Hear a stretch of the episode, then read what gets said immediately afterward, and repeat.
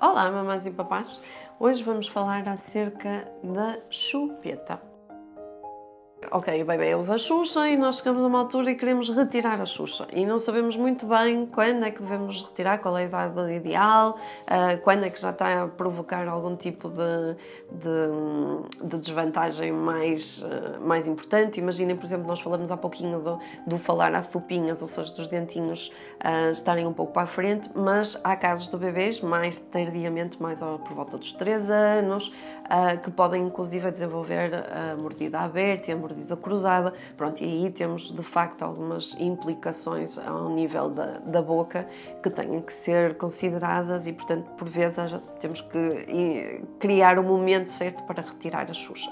Os estudos não são muito unânimes na, na idade ideal para retirar a Xuxa, alguns referem-nos aos 12 meses, aos 12 meses o bebê ainda não está emocionalmente preparado para, para largar a Xuxa e, portanto, o ideal seria, assim, em termos de solução de compromisso, uh, considerarmos que entre os 2 e os 4 anos de idade o bebê já está emocionalmente capaz de se desapegar daquele, daquele objeto, da Xuxa, e, uh, eventualmente, até substituir esse tipo de relação calmante com outro, com outro objeto, com uma naninha, com um bonequinho, o que for. Na verdade, o retirar a Xuxa não tem tanto a ver com o bebê, tem mais a ver com os pais. Ou seja, é muito importante que a mãe ou o pai, sim, ou seja, vocês que me estão aí a ouvir, definam exatamente quando querem retirar a Xuxa e que estejam preparados para o que vai acontecer naquele momento.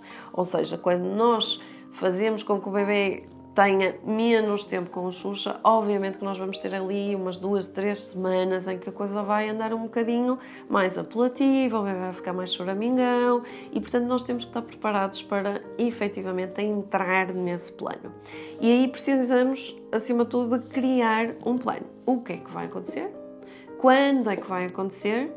E como é que isto vai acontecer? Ou seja, imaginem, a partir da próxima semana eu acho que já estou capaz de me dedicar a este tema aqui em casa e ter toda a gente de acordo, não é? As pessoas da família todas a colaborarem e, e considerar o que é que vai acontecer. Nós vamos deixar o bebê usar a Xuxa, por exemplo, só para dormir, nós vamos usar a Xuxa só para viagem, nós vamos usar a Xuxa só quando vai no carro, nós vamos usar a Xuxa só em nossa casa e em casa dos avós, ou seja, vamos definir claramente para nós, para depois nós conseguirmos, de algum modo, cumprir com este compromisso quando apresentamos a ideia ao bebê. Portanto, acima de tudo, uh, o processo de deixar a Xuxa tem muito mais que ver com os pais do que com os bebês. Os bebês têm uma grande capacidade de se adaptar às mudanças e, portanto, de, de, uma forma mais ou menos fácil vamos conseguir que isto aconteça, desde que não haja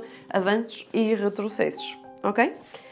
Depois, terceiro ponto importante, criarmos um momento e um clima de empatia, porque nós vamos ter um bebê que vai estar a lidar com uma situação complicada à medida dele, na vida dele, e portanto nós temos que ter algum tipo de empatia para isso e, nomeadamente, ser capaz de verbalizar isso. Dizer, pois, eu sei que isto é difícil, um, está a ser complicado para ti, mas tu vais conseguir, a mamãe está aqui do teu lado, eu sei que nós estamos a, a retirar uma coisa que tu gostas, mas é para o teu bem, é para uma coisa boa, vamos ter a seguir, uh, vamos falar direitinho, vamos cantar, ou seja, apresentar algum tipo de vantagens. Não utilizar nenhum tipo de suborno, tipo se deixares a Xuxa eu vou-te dar não sei o quê. Não, utilizar as recompensas também. Lidar com a Xuxa como se fosse uma situação do dia normal, tipo, vamos de carro no trânsito, está vermelho, temos que parar. Simples assim, simples.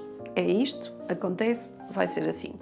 E não dar demasiado valor. Dar empatia, mas não dar demasiado valor. E não se esqueçam, ouçam os vossos bebês e sejam felizes.